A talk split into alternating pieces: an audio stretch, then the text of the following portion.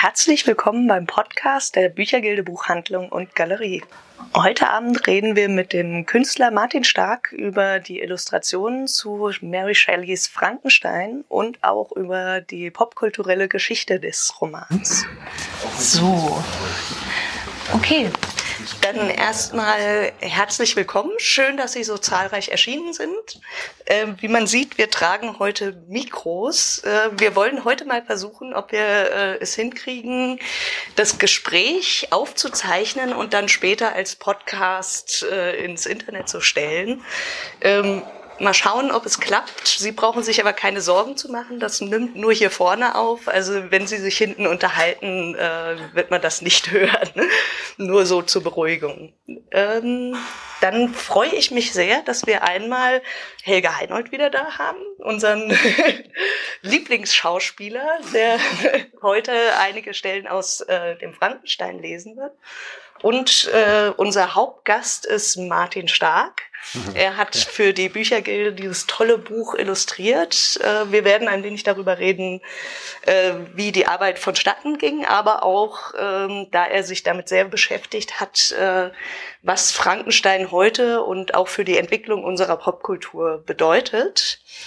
Um ihn kurz vorzustellen, äh, Martin Stark äh, wohnt in Offenbach, hat dort auch studiert und hat noch äh, während dem Studium äh, den Gestalterpreis der Büchergilde gewonnen. Das war 2014 und da hat er den als Gewinn quasi ähm, durfte er dann den Professor Unrat äh, illustrieren. Das waren auch schon großartige Illustrationen und der war auch innerhalb kürzester Zeit äh, vergriffen sehr verständlich. Ähm, genau. Ähm, ansonsten illustriert Martin Stark auch für Zeitschriften wie das Rap-Magazin äh, London oder äh, zeichnet Comics für die Kulturfabrik ähm, oder gestaltet Logos und ähnliches. Hm. Und ich muss zugeben, meine erste Frage mag etwas merkwürdig klingen, aber ähm, ich habe im Nachwort dieses tollen Buches dann gelesen, dass äh, Martin Stark sofort klar war, dass der Frankenstein schwarz-weiß werden muss. Und mir war nur eine Frage im Kopf, du machst auch Farbe? Ja, es kommt immer aufs Projekt an. Okay. Also das Projekt, was ich im Anschluss hatte an mhm. Frankenstein, war dann eine Weihnachtskarte für die Stadt Rüsselsheim. Mhm. Roman wird es wissen. Und das war dann komplett das Gegenteil. Das war dann so bunt, wie es nur gehen konnte. Und feierlich. Und da war wahrscheinlich durch das ganze Schwarz-Weiß, die Beschäftigung mit Frankenstein, war dann mal wieder so eine 180-Grad-Wende fähig und dann mussten die ganzen Farben raus. Das war eigentlich auch gar nicht so bunt geplant, aber es wird immer ja, wie so eine Farbexplosion. ja, großartig. Aber bei Frankenstein hat's äh, gepasst. Also beim Professor Unrat mhm. war das auch nicht so klar, dass das gleich in Schwarz-Weiß äh, rauskommt. Aber da war dann irgendwie, hat sich dann rauskristallisiert, dass sich die Zeichnungen in Schwarz-Weiß, dass die schon stark genug sind. Mhm. Bei Frankenstein war es eigentlich auch, also einmal eine Hommage an die ganzen Filme, die meisten, die schwarz-weiß gedreht wurden. Mhm. Und dann war es wirklich schwer, irgendwie eine Farbe dann auch zu finden. Also gerade für die Kreatur oder das hätte auch ja. leicht zu viel sein können, zu poppig vielleicht. Mhm. Und diese schwarz-weißen Kontraste wirken am stärksten, mhm. glaube ich ja, also äh, passt auf jeden Fall super. So im Nachhinein kann ich definitiv sagen, die Entscheidung war richtig. Wobei man natürlich nicht wüsste, wie, äh, nicht weiß, wie es aussehe, wenn, wenn du Farbe verwendet hättest. Ähm, du hast auch in diesem Nachwort geschrieben, dass du dich total gefreut hast, äh, den Frankenstein mhm. illustrieren zu dürfen, aber äh, zu dem Zeitpunkt das Buch noch gar nicht komplett gelesen hattest. Äh. Nee. nee, das war äh, Frankenstein, ich meine, als erstes oder man begegnet dem halt ständig. Und als mhm. Kind war, glaube ich, die erste Begegnung wirklich im Filmmuseum. Und da waren Büsten aufgestellt und anhand der Büsten konnte man sehen, wie Boris Karloff zu dem Monster äh, geschminkt wurde. Und mhm. dann war natürlich die Neugier geweckt, so, wer ist dieses Monster? Dann gab es die, die Monsters oder Frankenstein Junior und also ich war immer auch neugierig auf die Geschichte, dann auch als ich rausgefunden habe, die Burg Frankenstein ist hier um die Ecke, da auch hingefahren und besucht. Und bis ich dann das Buch mal in Händen hatte, war ich vielleicht so 12, 13. Mhm. Und davor hatte ich eigentlich immer, ja, so Kinder-Jugendbücher gelesen oder, mhm. und hatte gedacht, das wäre halt auch wie so ein, wie so ein Märchen oder mhm. wie, wie Dracula, was einfacher zu konsumieren ist. Und mir war gar nicht bewusst, als ich das Buch angefangen hatte zu lesen, wie viel da überhaupt drinsteckt und mhm. wie war natürlich auch in einer altmodischen Übersetzung geschrieben und dass die Filme, also wenn man das gewöhnt ist, Frankenstein nur von den Filmen her zu kennen, mhm. dann ist es schon eine Riesenüberraschung, wie unterschiedlich das Buch ist zum ja. Film. Das zum Beispiel gibt keinen Igor, kein abnormales Gehirn, keine Burg. es gibt zwar einige Elemente, die im Film auch vorkommen, aber mhm. die im Buch an anderer Stelle erscheinen. Mhm. Oder die total nebensächlich sind. Mhm. Und das war dann, ähm, also ich habe es dann nicht fertig geschafft. ich habe dann lieber Dracula gelesen, das war einfacher. Aber mir ist das Buch nie aus dem Sinn gegangen. Also ich habe ja. schon immer gedacht, dass ich es nochmal lesen werde, mhm. aber habe es dann immer hinten angeschoben.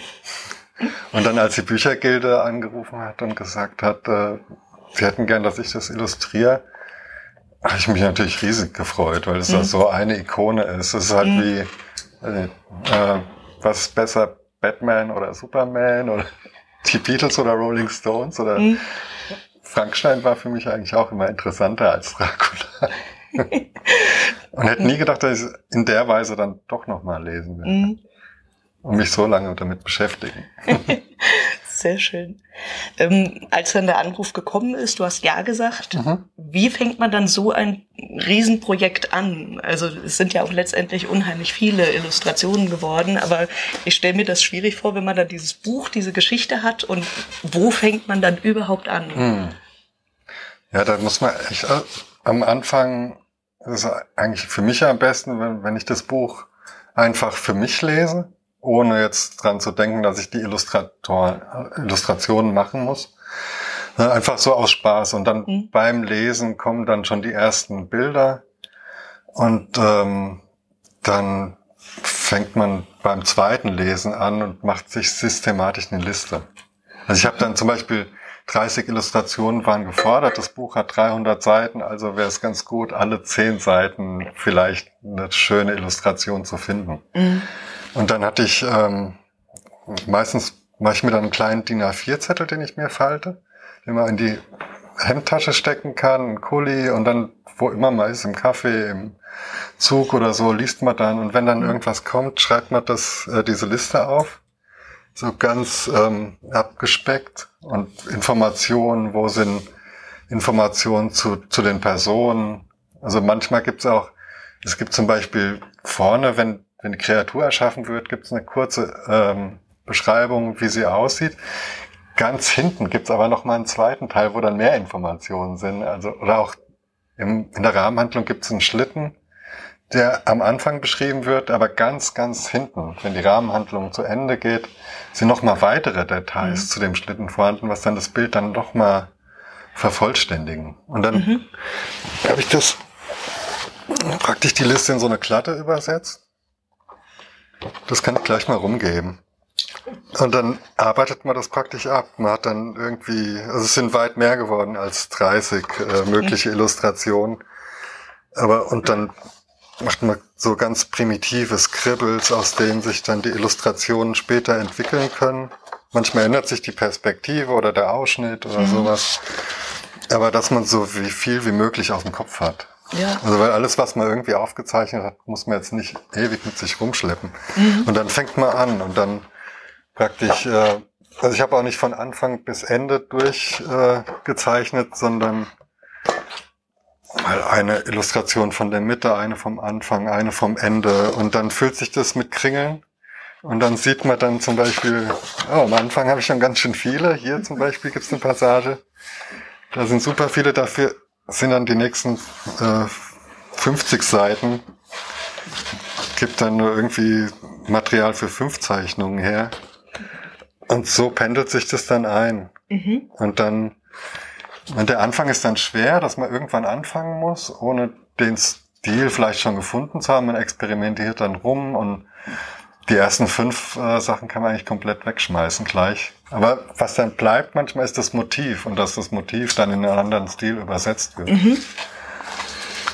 Und dann irgendwann kommt mal in so einen Flow rein. Mhm. Wenn du willst, kannst du mal rumgehen. Ja, äh, ich wollte auch, ähm, mir fiel nämlich, äh, Martin hat mir das eben schon mal gezeigt und da finde ich ganz spannend. Wir haben da oben die fertige ähm, ah, ja, Illustration ja, von dem Operationssaal. Und hier ist äh, die erste Skizze davon. Da kann man auch sehr schön sehen, also wenn ich es dann gleich rumgebe, ist es wahrscheinlich von äh, hinten dann zu klein, aber da kann man sehr schön sehen, wie sich da das Motiv auch noch verändert mhm. hat, wie der äh, Blick dann von oben hier. Ja, genau, wie das alles geometrischer wird. Ja. Und dann war auch die Frage, lässt man den Tisch leer, macht man noch was drauf, stellt man einen Arzt nebendran oder lässt man es einfach so leer? Das sind mhm. dann alles so Sachen, die man dann spontan entscheiden muss. Also ich habe mhm. dann auch zum Teil ich habe noch so einen Arzt gemalt auf dem Extrablatt und dann kann man den später ganz, also ich habe versucht, so viel wie möglich ohne Photoshop zu machen und alles zu zeichnen, aber ganz, ganz zum Schluss probiert man dann doch die letzten Fehler im Photoshop irgendwie zu bearbeiten, ah, wenn es okay. zu viel Geklebe wird. Das meistens gibt's dann, ich weiß nicht, hier ist jetzt keine, doch der Bauernaufstand. Der ist, wenn man das ganz genau anguckt, sind das sehr, sehr viele Flicken und mhm. einige Stellen sind mit Tippex übermalt. Dass ich gedacht habe, noch eins mehr. Das, das, das wird so dick. ja, aber da können Sie gerne nachher mal schauen. Das äh, sieht man auch schön auf der Originalzeichnung, äh, wie da sich Dinge noch entwickelt haben. Ja, das manchmal ist echt krass. Also dann denkt man, man hat so eine ganz einfache Figur und ähm, man braucht irgendwie fünf Anläufe, bis es einem mhm. gefällt. Und bei anderen Skizzen hat man vielleicht drei Stück an einem Tag fertig. Also man kann es irgendwie gar nicht so ähm, mhm. festmachen. Und am Schluss hatte ich dann noch, äh, ich hatte, ja, der Zeitraum war praktisch ein Jahr, mhm. dass man sich auch viel Zeit lassen kann. Also man, ich habe, glaube ich, äh, fünf Monate vor der Abgabe erst angefangen zu zeichnen. Mhm. Und dann war ich ähm, ziemlich, ich glaube, äh, fertig war ich so einen Monat vor der Abgabe und dann konnte man noch mal probieren, irgendwie einige Zeichnungen als Doppelseite zu machen oder mhm. Wie die Zeichnung zum Frontispiz, die, das ist nach so einer äh, Zeichnung von Theodor von Holst und die war dann auch schon 1831 in dem Buch vorne angestellt. Und dann hat man noch Zeit, irgendwie das nochmal auszuprobieren. Wenn es mhm. klappt, ist es schön und kann da vorne reinkommt. Wenn nicht, ist es ein, ein Extra. Aber mhm. also ich hatte wirklich viel Zeit, dann die äh, Illustrationen auszuarbeiten. Mhm. Und nicht so auf den letzten Drücker fertig zu sein. Das ist natürlich auch, wenn das schwarz-weiß ist, kann man sich natürlich viel mehr oder viel stärker auf die Illustration konzentrieren. Wenn das jetzt noch alles in Farbe äh, umgesetzt werden müsste, dann müsste man da noch irgendwie ein paar Wochen abzweigen, dass das mhm. dann noch irgendwie stimmt. Ja. Ähm, ich habe von anderen Künstlern und Künstlerinnen schon gehört, dass die Büchergilde immer an, angenehm frei ist. Oh, ja. Den, äh, ja, das erwartet die Büchergilde auch, denke ich. Also, dass man, wenn die einen schon aussuchen, dann äh, einmal wahrscheinlich auch, weil, weil sie den Unrat, äh, den Stil passend fanden, mhm. auch für den Frankenstein. Ich fand der Unterschied zum Unrat und hier war, beim Unrat habe ich mich mehr auf äh, Linien konzentriert und die Figuren, weil der der Roman satirisch ist und lustig, mhm. konnte man die Figuren mehr äh, als Karikatur zeichnen. Mhm. Und beim Frankenstein ist die Stimmung sehr, sehr düster. Also es gibt keinen kein Funken Humor oder sowas da drin. Und da habe ich gedacht, die, die Stimmung muss dann auch düsterer sein. Man kann die mhm. Figuren nicht so arg ähm, karikieren und mhm. man muss mehr mit Flächen und schwarz-weißen Kontrasten arbeiten, mhm. um die Stimmung einzufangen. Und außerdem, aber im Unrat war es mehr auf Personen bezogen und da kamen jetzt auf einmal Landschaften auch dazu und ja. Stimmungsbilder. Und die Büchergilde hat mir da wirklich Zeit gelassen. Also Cosima hatte, glaube ich, so Februar angerufen und dann war eigentlich bis Oktober Funkstille, bis sie dann mal nachgefragt hat, was so los ist. ja. Und dann habe ich ihr immer mal wieder die, also alles, was ich hatte, hatte ich dann mhm. mit dem Handy fotografiert und ihr geschickt. Und mhm. dass er wenigstens so einen kleinen Überblick hatte. Und was dann toll ist, weil man dann natürlich auch, ähm, war beim Unrat auch so, dass man sich dann noch ein Cover ausdenken muss. Aber das mhm. ergibt sich dann so. Also aus den Zeichnungen, die ich Cosima geschickt hatte, hat sie sich eine direkt ausgesucht und hat gemeint, das ist unser Cover. Mhm. Das ist auch toll dann. Das ist eigentlich dann, diese eine Sorge ist dann auch weg. Und dann kann man sich schön auf die, äh, auf die Arbeit konzentrieren. Mhm. Also sehr entspannt. Schön. Ähm, bei, äh, wir hatten ja eine Ausstellung mit den Zei Originalzeichnungen gehabt. Äh, wir hatten damals auch die Unrat-Illustrationen mhm. als Originale da gehabt. Und bei beiden hatten wir es, dass viele das angeguckt haben und gesagt haben, oh, Holzschnitte, das ist ja schön. ähm, aber es sind keine. Es sind Zeichnungen mit Tusche und mit Filzstift. Ja. Ähm, wie hat sich der Stil denn entwickelt dahingehend, dass man so diese äh, sehr alte Technik ein bisschen nachahmt? Und äh, hast du das auch, ist das auch bei anderen Illustrationen, die du machst, so? Oder war das jetzt Zufall, das, dass das bei der Büchergilde so ist? Ja, es hat mehrere Ursprünge. Das war, also in der Uni, der ein, ein Professor hatte immer gesagt, man soll neben den Aufgaben, die man für die Uni machen muss, auch äh, Telefonzeichnungen machen. Also was die meisten Leute machen beim Telefonieren, beim Musik hören oder beim Fernsehen gucken, dass man irgendeinen so Zettel hat und so nebenbei gedankenlos vor sich hinkritzelt. Mhm. Dann war das noch äh, im Typografieunterricht ganz am Anfang. ähm, haben die uns so eine Methode gezeigt, wie Plakate erstellt wurden, ohne einen Computer zu benutzen, vor der Zeit mhm. vom Computer. Und dann war das so, mhm. eine bestimmte Schriftgröße wurde dann skizziert, dass man praktisch, wenn Buchstabe so dick ist mhm. oder so, dass man dann Strich für Strich nebeneinander setzt mhm.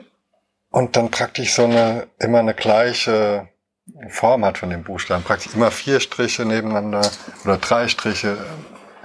Und das, ich meine, ich habe es gehasst. Weil wir hatten ja Computer, das war total unnötig, dass ja. wir das lernen. Aber dann später war das so, dass ich diese Technik dann angefangen habe, für Illustrationen zu benutzen. Mhm. Und so hat sich das, das war dann so eine Kombination aus dieser alten Methode, Plakate zu gestalten und diesen Telefonkritzelein, das sich so ganz langsam eingeschlichen mhm. hat. Und dann hatte ich das bei ein paar kleineren Projekten ausprobiert äh, in der Uni und dann bei dem Unrat hatte ich gedacht, ich probiere das mal in dem Stil durchzuziehen. Und bei dem Unrat sind auch, wenn man das Buch liest und so Farbbeschreibungen hat, benutzt er immer extrem grelle Farben. Mhm. So ein roter Mond oder er schreibt auch, dass der eckige Finger hat oder von den Beschreibungen hat es komischerweise auch gut gepasst. Das ist, ähm, ja, und dann war das, der Unrat war praktisch so ein Test, das durchzuhalten über 30 mhm. Illustrationen. Das war für mich auch eine Riesenüberraschung. Und was vielleicht auch ist, ist dieses Vektorisieren. Wenn man eine mhm. Zeichnung am Computer hat und mit mathematischen Strichen verbindet, mhm. Und dann ist das, war das praktisch wie, wenn ich die Zeichnung abstrahiere ohne den Computer. Also vektorisieren per Hand. Mhm. Und dass das dann äh, wie ein Holzschnitt aussieht oder beim Unrat, manche haben auch gedacht, das wäre ein Computer, das wären Vektoren. Mhm. Das war dann ein schöner Nebeneffekt. Das ja. ist dann halt toll, wenn, wenn das irgendwie so gedruckt wirkt, ist es aber nicht. Also es mhm. könnten auch, ich könnte natürlich Linol, also Holzschnitte kann ich jetzt nicht, aber Linolschnitte könnte ich draus mhm. machen. Aber für ein Buch äh, ist es ja, das Wichtigste ist, dass es im Druck gut aussieht. Das wäre mhm. viel zu aufwendig gewesen. Ja.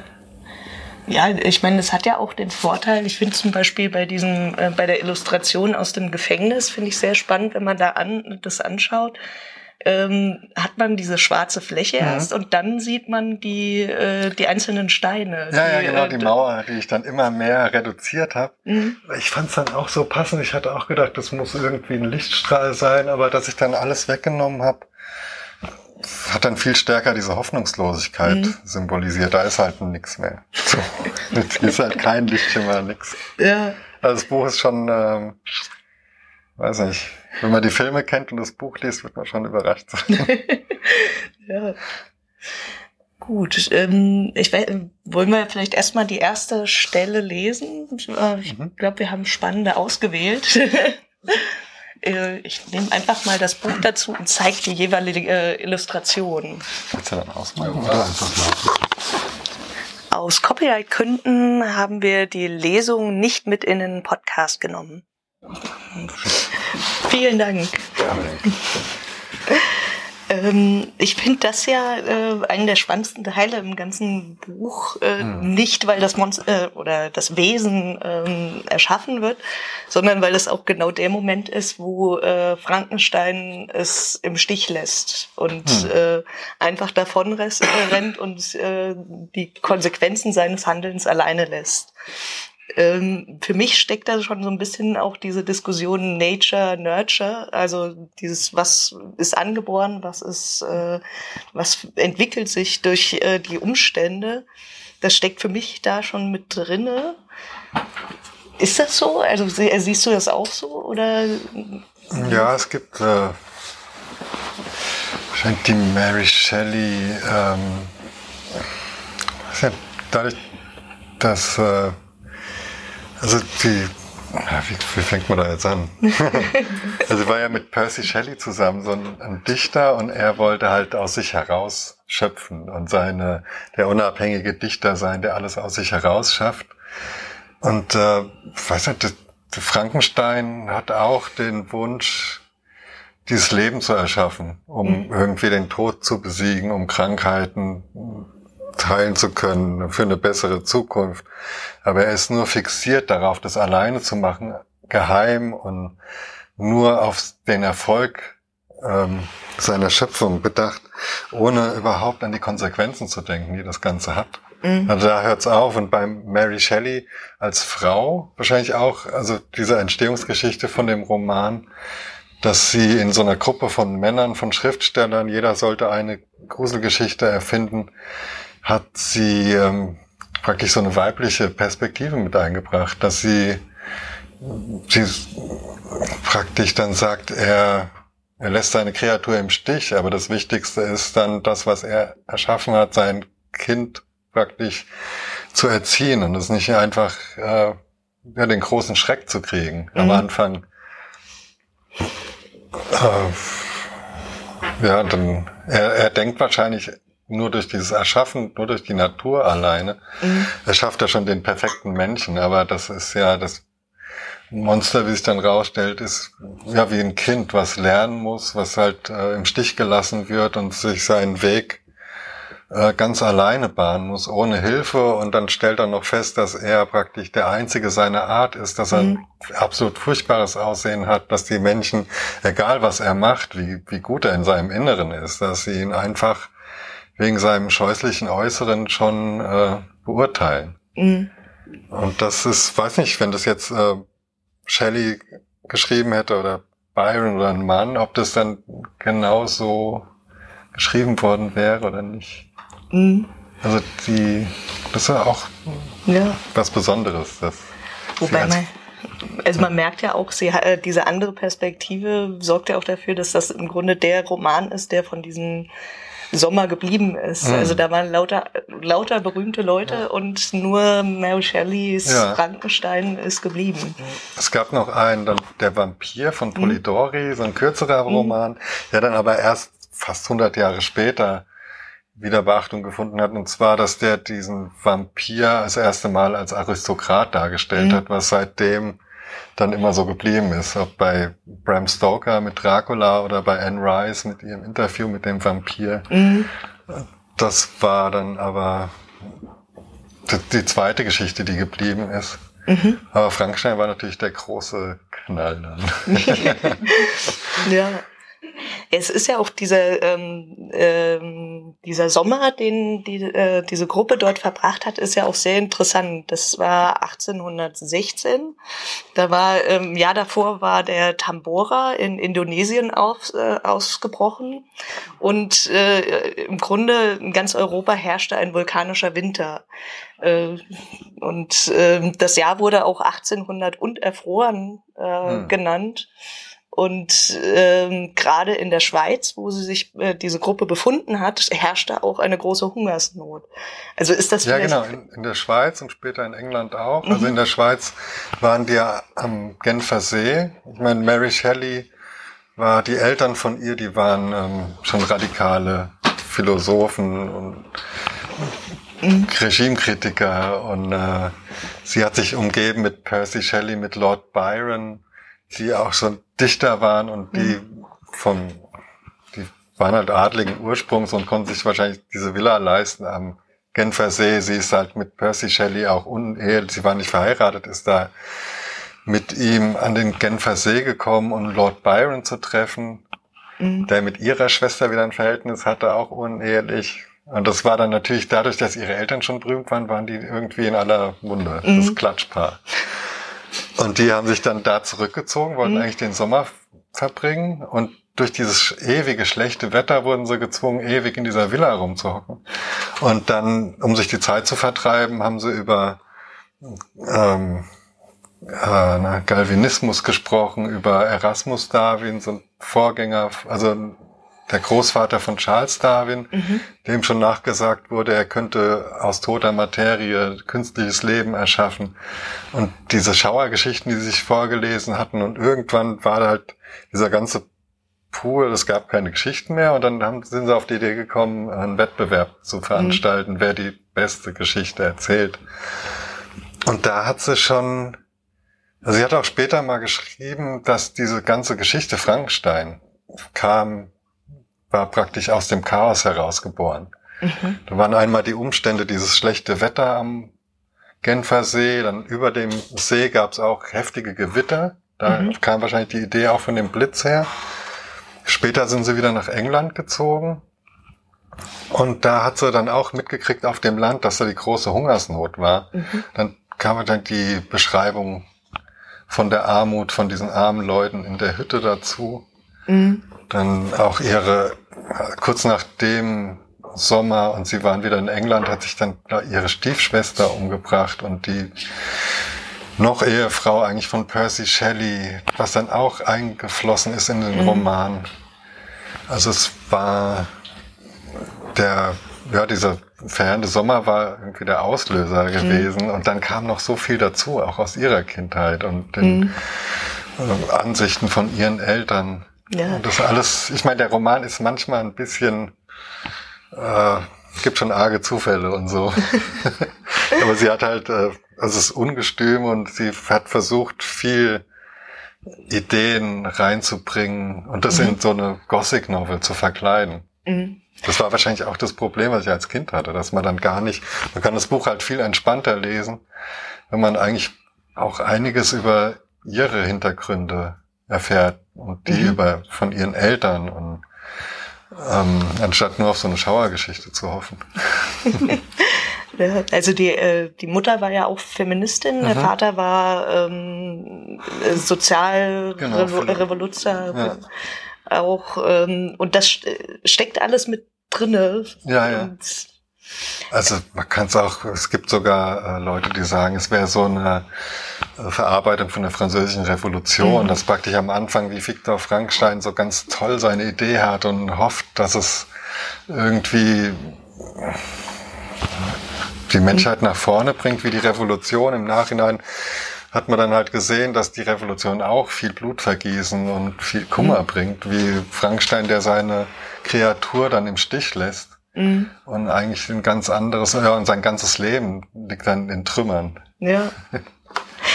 ähm, glaubst du, wenn, wenn es jetzt einfach nur ein, ein einfacher Schauerroman, so eine ganz mhm. platte Gothic Novel gewesen wäre, wäre das so erhalten geblieben? Hätte es diesen Einfluss gewonnen? Ich denke schon, ja. Also der Roman, es war ja eigentlich so, dass der Roman ist äh, 1818 das erste Mal mhm. erschienen in einer kleinen Auflage von 500 Exemplaren und fünf Jahre später mhm. äh, hat der erste Regisseur, also Theaterregisseur hat eine Adaption von dem Stück gemacht mhm. als Bühnenfassung.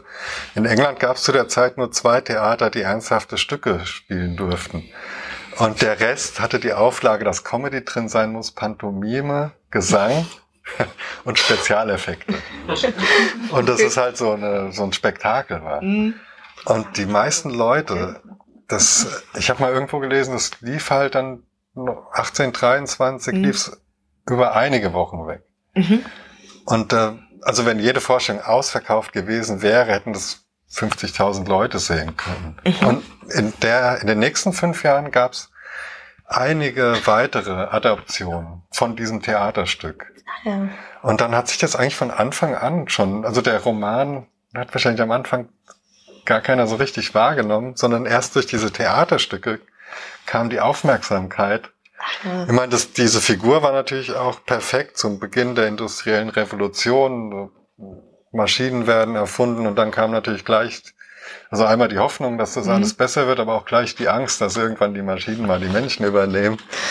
Und ähm, durch dieses Stück, also den, den Kritikern war das Buch viel zu anarchistisch und viel zu atheistisch. Und mhm. um das Theaterstück äh, zu schreiben, mussten natürlich einiges fallen gelassen werden. Die Personenkonstellationen waren anders. Der Frankenstein wurde praktisch verflacht zu einem verrückten mhm. Wissenschaftler. Das Monster wurde stumm gemacht. Dann kam dieser Gehilfe ins Spiel, mhm. also Igor oder Fritz hieß er damals noch. Der hat dann praktisch als Erzähler fungiert, als äh, jemand, der Humor, also wie so ein Sidekick, der mhm. Humor reinbringt als Verbindung zum Publikum. Und diese ganzen politischen Ansichten wurde alles äh, wieder rausgenommen, um das halt konsumierbarer zu machen. Mhm. Und eigentlich war es von Anfang an so, dass es äh, sich stark dann auf diese Figuren konzentriert hat. Mhm. Und die Geschichte eigentlich mehr so, oder die, was Mary Shelley aussagen wollte, in den Hintergrund gerückt ist. Und die ganzen Filmadaptionen, die dann kamen, waren dann auch von diesen Theaterstücken mehr inspiriert als vom Film. Mhm. Äh, Quatsch. Vom Buch, ja. Buch. ja. Also das ist schon so, es war halt praktisch zur richtigen Zeit die, was sind die Manifestation von diesen ganzen Ängsten, ne? die da erwachsen sind aus der industriellen Revolution. Das ist auch spannend. Ist dann auch so ein bisschen so, dass äh, Mary Shelley hm. das. Buch Aber sie zum Beispiel, also Mary Shelley hatte zu der Zeit in, in Italien gelebt mhm. und dann äh, kam ihr Mann ums Leben leider. Sie hatte mhm. auch zwei, also es hat eigentlich furchtbares Leben gehabt leider. Und dann äh, kam sie 23 zurück nach London und hat gesehen, da ist das Stück, sie ist auf einmal berühmt. Ihr Vater hat die Chance gleich genutzt, das Buch nochmal aufzulegen, neu bisschen zu verbessern. Und dann, äh, weiß nicht, 1831 kam dann nochmal eine von ihr überarbeitete Version mhm. raus, dass sie eigentlich auch, äh, also sie hat das Theaterstück dann auch gesehen, ein mhm. paar Tage später. Sie hat dann natürlich gemeint, die Story ist verhunzt. Aber immerhin, sie hat sich, fand äh, die Schauspieler gut, sie fand mhm. äh, auch die Kreatur gut, wie sie so stumm, pantomimisch mhm. äh, auf der Bühne stand. Und sie konnte dem Ganzen schon noch was abgewinnen. Und mhm. natürlich dann äh, nutzen, das Buch gleich nochmal einer breiteren Masse zugänglich zu machen. Ist ja auch nicht schlecht, wenn man äh, gesellschaftliche, politische Ideen in Unterhaltung packen mhm. kann. Ja, und wer weiß, ich meine, dann, wenn die Leute das Buch, äh, das Theaterstück gesehen haben, gab es dann einige, die da, weil das die zweite Edition erhältlich mhm. war, die es dann doch gelesen haben. Über den Umweg. Gut. Ähm, wir haben noch eine zweite Stelle vorbereitet. ähm, ist etwas kürzer als die erste. Aus Copyright-Gründen haben wir die Lesung nicht mit in den Podcast genommen. Vielen Dank. Ja. Ich finde ja hier auch die Illustration so interessant. Äh, man hat die vielen Linien und wenn man dann ganz lange, also wenn man das so liest oder hört und lange drauf guckt, dann äh, schält sich äh, langsam die Kreatur dann ähm, aus der Illustration mhm. raus. Also wenn man nur flüchtig drauf guckt, dann sieht man sie gar nicht. Finde ich äh, oh ja. ganz spannend. Das war, also zu der Illustration, ähm, ich hatte, es gibt bei der Vorzugsausgabe, gab es äh, dieselbe Illustration, da ist noch ein, ein Halbmond um die Figur rum. Mhm. Das hatte ich eigentlich, äh, das war die ursprüngliche Illustration für die Seite. Dann hatte ich aber nochmal nachgelesen und habe gemerkt, dass der ja eigentlich nur im Blitzschein mhm. äh, sichtbar ist praktisch. Und dann hatte ich das, das war wirklich eine der wenigen, wo ich dann hier nochmal die linke Seite mit dem Photoshop eingefügt habe. So eine extra Illustration und dann als zweite Ebene drunter gelegt. Und den Blitz dann auch nochmal versetzt, damit der hier im Fokus ist und nicht irgendwie so rausguckt. Mhm. Aber das, ja, das war wirklich also das macht halt dann auch echt Spaß bei den Schwarz-Weiß-Illustrationen. Beim Zeichnen ist es manchmal auch schwer. Mhm. Dass man dann auf das DIN A4-Blatt die ganze Zeit guckt und irgendwann verschwimmt so, weil das so arge Kontraste sind, dass man sich dann davon auch erst nochmal erholen muss. so auch bei, dem, bei diesem Baum, dieser Doppelseite mit dem Blitzschlag war das auch mhm. ganz übel. Ja. Aber wenn es die Wirkung hat, dann ist es mhm. toll. Ja. Ähm, ich habe jetzt nur noch zwei Fragen. Und zwar, was jetzt kommt. Also einmal, glaubst du, dass äh, dieser Einfluss äh, und ähm, dieses Monster, was es in unterschiedlichsten Varianten, meistens in Grün gibt. Ja. Ähm. Im Theater war es noch blau gewesen. Und im Film hat sich es dann irgendwie zu grün gewandelt. ähm, glaubst du, dass das weiter, ähm, dass es immer neue Adaptionen davon geben wird? Ja, auf jeden Fall. Also es hat sich, es sind ja auch vieles äh, Science-Fiction-Filme, die man wirklich immer mal liest, immer wieder irgendwie mhm. von Frankenstein. Ob das jetzt Blade Runner ist oder der Terminator oder 2001 oder äh, also es gibt unendlich viel. Jetzt kommt mhm. da wieder einer raus, irgendwie Battle Angel Alita von dem Rodriguez. Also das mhm. bleibt schon. Ist natürlich auch ein tolles Thema für Hollywood. Mhm, also die künstliche Intelligenz und die Maschinen übernehmen die Menschheit. Das wird ewig so weitergehen, denke ich. Bis sie, äh, die Maschinen uns dann tatsächlich ja, übernommen genau. und dann haben. Dann hört es vielleicht auf. Wahrscheinlich schreiben die dann eine Geschichte, dass sie Angst haben, dass die Menschen wieder zurückkommen, die Neandertaler mit dem Knüppel oder so. genau.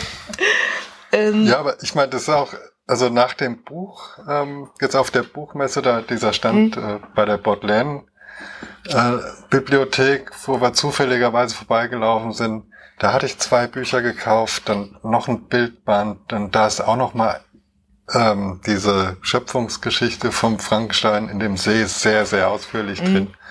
Oder auch mit den anderen Charakteren sich zu beschäftigen wahrscheinlich äh, irgendwie wird es dann doch noch erhalten bleiben. Mhm. Also es, ne, die, die Geschichte ist eigentlich so unerschöpflich, auch in den Interpretationsmöglichkeiten und aber auch, weiß nicht, also es ist schon eine der spannendsten äh, Entstehungsgeschichten auch von so einem Roman. Ich mhm. weiß nicht, ob ein anderer Roman, ob da nicht nur der Roman oder diese Hauptfigur so äh, haften geblieben ist, sondern auch diese, diese ganzen Umstände. Ja, das stimmt. Und was machst du jetzt noch? Also was hast du nach dem Frankenstein? ich habe jetzt gerade, also ich weiß nicht, der, ich, wahrscheinlich zwei Märchen jetzt. Ach ja. Ich weiß nicht, der Herr Uftring, mhm. der hatte mich an der Buchmesse angesprochen und ja. hatte zwei Märchen von Uwe Dick, mhm. zwei kürzere und dann hat er gemeint, ob, ob ich mir das vorstellen könnte, die umzusetzen. Mhm. Die sind natürlich auch super. Mhm. Ich glaube, ähm, da werde ich mich jetzt bald mal mit dem treffen. Ja, sehr schön. Das klingt doch gut. Das war der Podcast der Büchergilde Buchhandlung und Galerie. Vielen Dank fürs Zuhören. Vielleicht hören wir uns bald wieder.